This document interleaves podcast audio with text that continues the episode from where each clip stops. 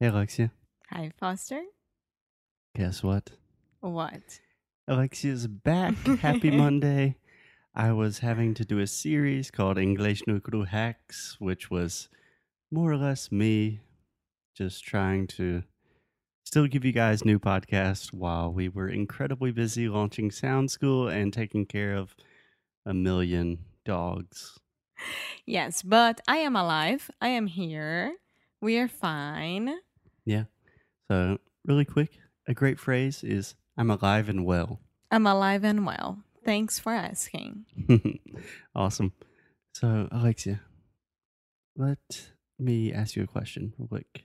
Can Okay. you describe where we are right now?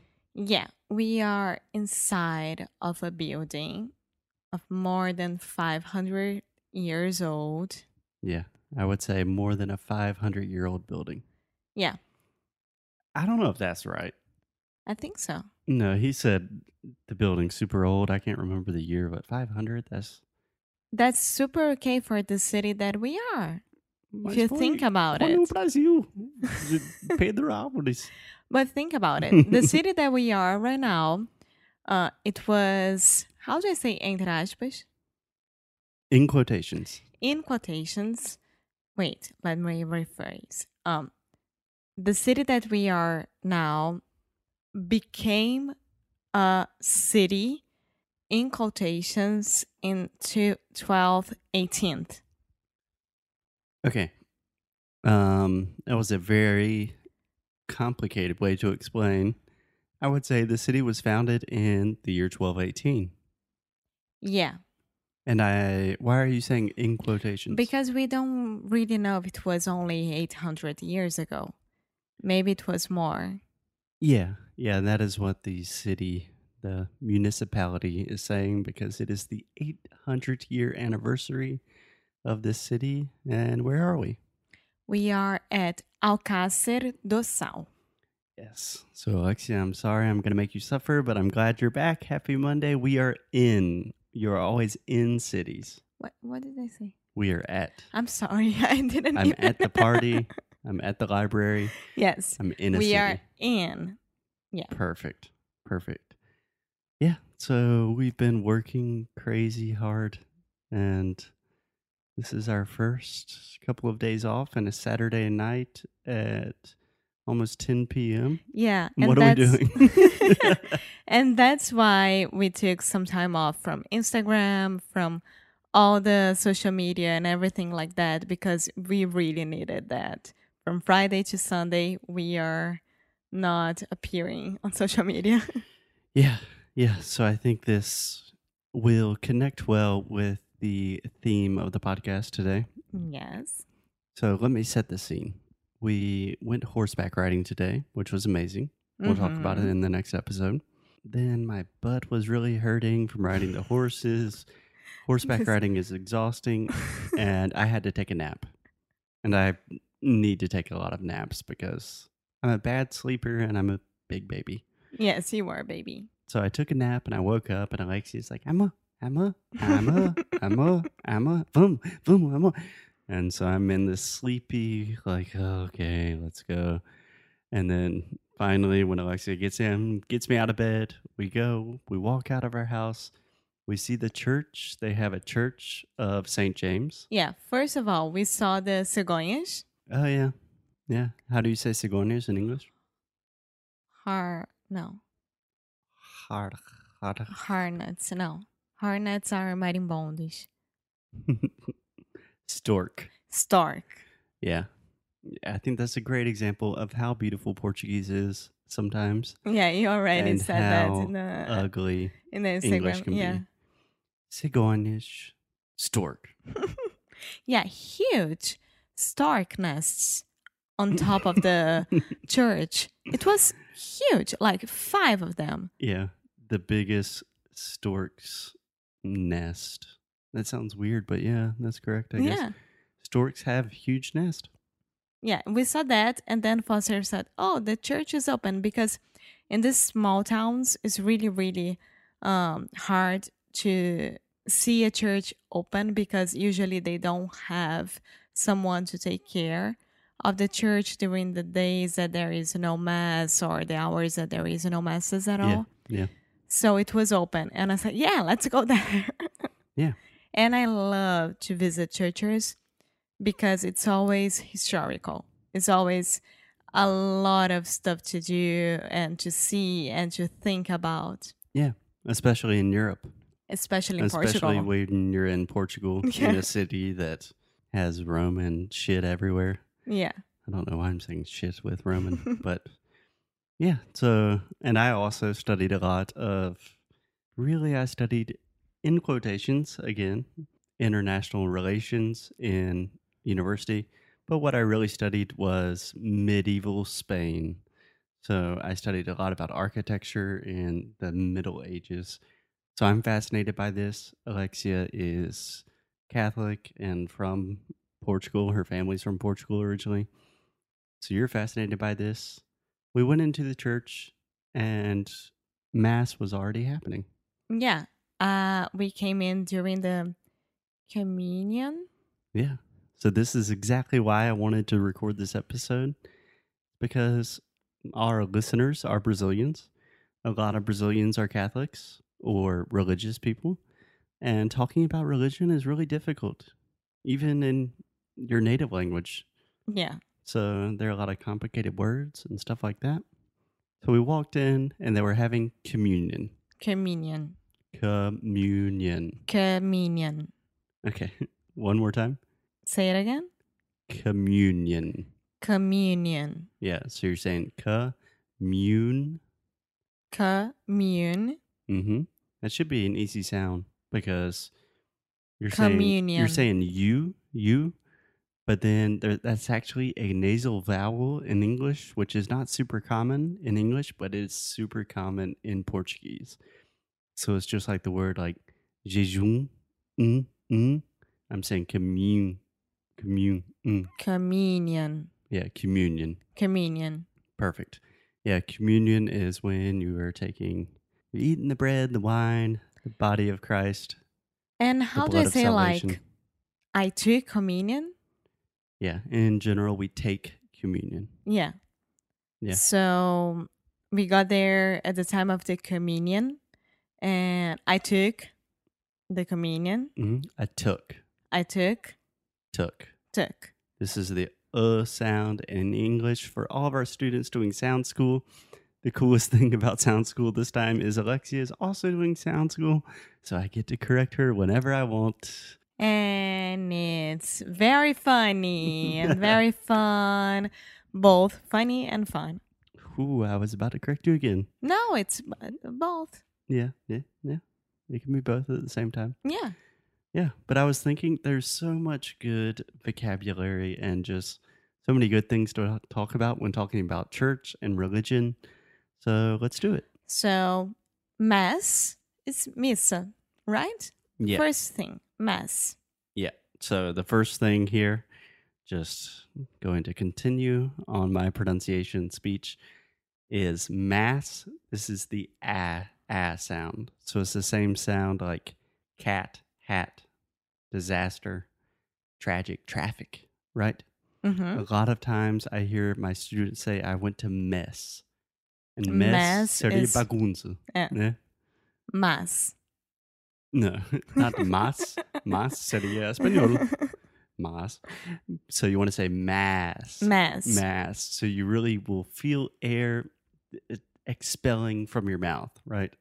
So it's almost like your mouth makes a square and you say, ah. Say it with me. Ma- Perfect. Mass. Mass. Yeah, mass and misa. Yeah. But if we're going to talk about church, can we start with the most simple word? What? Word that I hear people pronounce incorrectly all the time. Uh huh. God. God. Yeah. So in American English, 99% of Americans say God. Think about the vowel sound here. Am I saying an O like good, good? No. This is the ah sound, just like prato, chato, hato. God. I believe in God. I believe in God. Yeah. I can't speak for British English. I think in Eng- British English, they I would believe use in more of God. like, good God, man. I, I would say like, my good lord. yeah. Yeah. But that's a mistake that I hear British or not British people, Brazilians make a lot is saying God instead of God. yeah. Cool. Okay. So we came in to this church, Santiago Church. It's one of the most beautiful churches that I ever been to. Yeah. It's full of how do you say azulejo in English? Ooh, man. I think I would say tiles. Yes, it's full of tiles. Yeah. But the, not- specifically the Portuguese, the blue and white, the beautiful porcelain tiles. Yeah. And it's like breathtaking. Most of the churches around Portugal, they are breathtaking, but this one was Great adjective. Breathtaking. Thank you. Takes my breath away. Yes. Just a quick note Santiago. In Portuguese, you would say Santiago. In English, we would say St. James. Mhm. Cool. So, Alexia, can we just go ahead and get the elephant out of the room? Do you know that phrase? I know what you're talking about. I really do. I do know. But do you understand the phrase elephant in Uh-huh. the room? Yeah. What am I trying to say with that phrase? Uh-huh. It's like the biggest problem. It's the thing that no one wants to talk about. yeah, and I know what you're doing. What do you think it is? And the word uh, for católico. It's in exactly English. that. I Okay. hate this word in So- English. Just to fill you guys in, Alexia and I have been together for almost three years exactly now. Para bangs, amor. Next month. Yes. And I've been trying my hardest to get Alexia to say the word Catholic. And it's a difficult word because you have the TH, you have the I sound, you have the I sound. It is a great example of how English is not a phonetic language. And every time that I'm gonna say this word, I start the phrase saying, I'm so sorry because I don't know how to pronounce it. And Foster always corrects me, but I still don't know how to do it. And then I always say it. Okay. And your dad one day said to me, like, it's perfect. but I know it wasn't. yeah, my dad always says that to you. Very sweet. Thank you, Dad. So, vamos lá. Vamos tentar agora, uh-huh. ao vivo. It's just ca, Cat, and then you have the th, so cath, cat, lick. lick, That's it. Catholic. Yeah, and you can put the stress on the first syllable, Catholic. Catholic. Yeah, Alexia always wants to say Catholic. Now I or- always want to Catholic put the O or- Yeah, in the middle. we do not pronounce the o. Just think cat, cat. Put a th sound, cath, cath, then Catholic.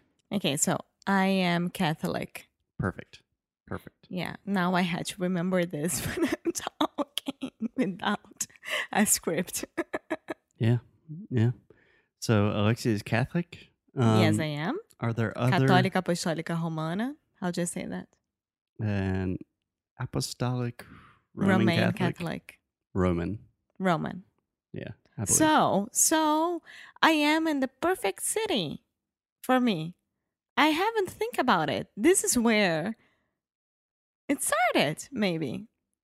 I haven't thought about it. Ah, I'm definitely not where it started. in Portugal. No, it was Braga. yeah, I mean the Catholic tradition. I'm not an expert, but I think you could argue it started probably in Jerusalem, or you could argue it started no, you in understood Rome. what I want to say. definitely yeah. did not start. Mm. in- Of course, In, I could Foster. say it. Of course. Okay, some other really good vocabulary. Where do you call the place where the priest stands, where people get married? Altar. The altar. Altar. Altar. Yeah, it's almost like you're saying the author, like the writer of a book, Mm-hmm. but without the th. So you're saying altar. Altar. Perfect. Perfect. And that's actually the aw sound. You're not saying altar, you're saying altar. Altar. Perfect. What about the place where people sit? How do you say that in Portuguese? Os bancos, Sim. banquinhos. But- but- yeah, I never ever called it in another way than like de So bancos. much easier in Portuguese. I think so. I, I'm Just sit on the little benches. no, probably I'm saying something really, really yeah. different, but for me it was always a bancos. So we have a weird word for this in English. We say pews. Pews. Yeah. So like pee, What do you mean? pews. Pews. what do you mean? It's like pee. it reminds me of xixi, pee. It does. It reminds me of alguma coisa que cheira ruim. Yeah, it's a pew. Ew. But that's what we say. Pews. Yeah, that's where we sit. What about the person that leads the mass? This is easy. e The priest. Mm-hmm. So technically, Padre. priest, priests are the Catholic leaders of the church. For example, my grandfather, he is a Lutheran, we would say a Lutheran minister or a Lutheran pastor. So when you're not talking about Catholics and you're talking about Protestants, we normally say minister or pastor.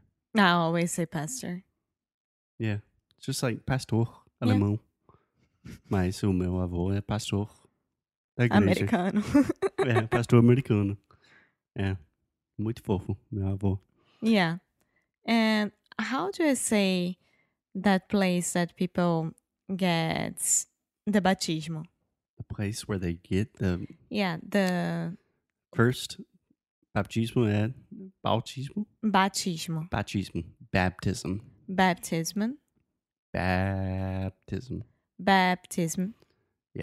I don't know, is that when they throw the water on the baby's head? It's not like true. Yes. yeah. I don't know how we say that in English. Probably like the baptismal water throwing place, I think Yeah. is the technical term. Any more questions? I don't think so. Getting out of my comfort zone here. Did you like the mass from tonight? It was absolutely beautiful. And it's just so good to be in Europe because in the US, nah, to be honest, I'm not the most religious person in the world. My parents are very, very religious, but I've always grown up in the Christian tradition. And it's just great to be back in churches. We are in a little town in Portugal, and the priest in this tiny little town is Brazilian. So we have Padre Rogério. And it's just awesome to have this religious community that's super nice and supportive around us. Yes, yes. The city that Foster is talking about right now is where we are staying with the dogs, not here.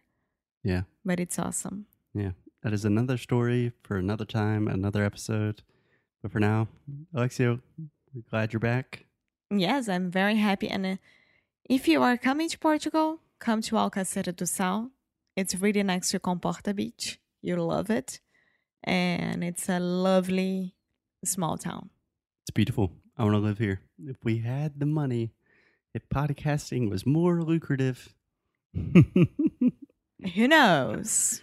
one day, one day. Anyway, we will see you guys tomorrow. Until tomorrow, guys. Bye. Bye bye.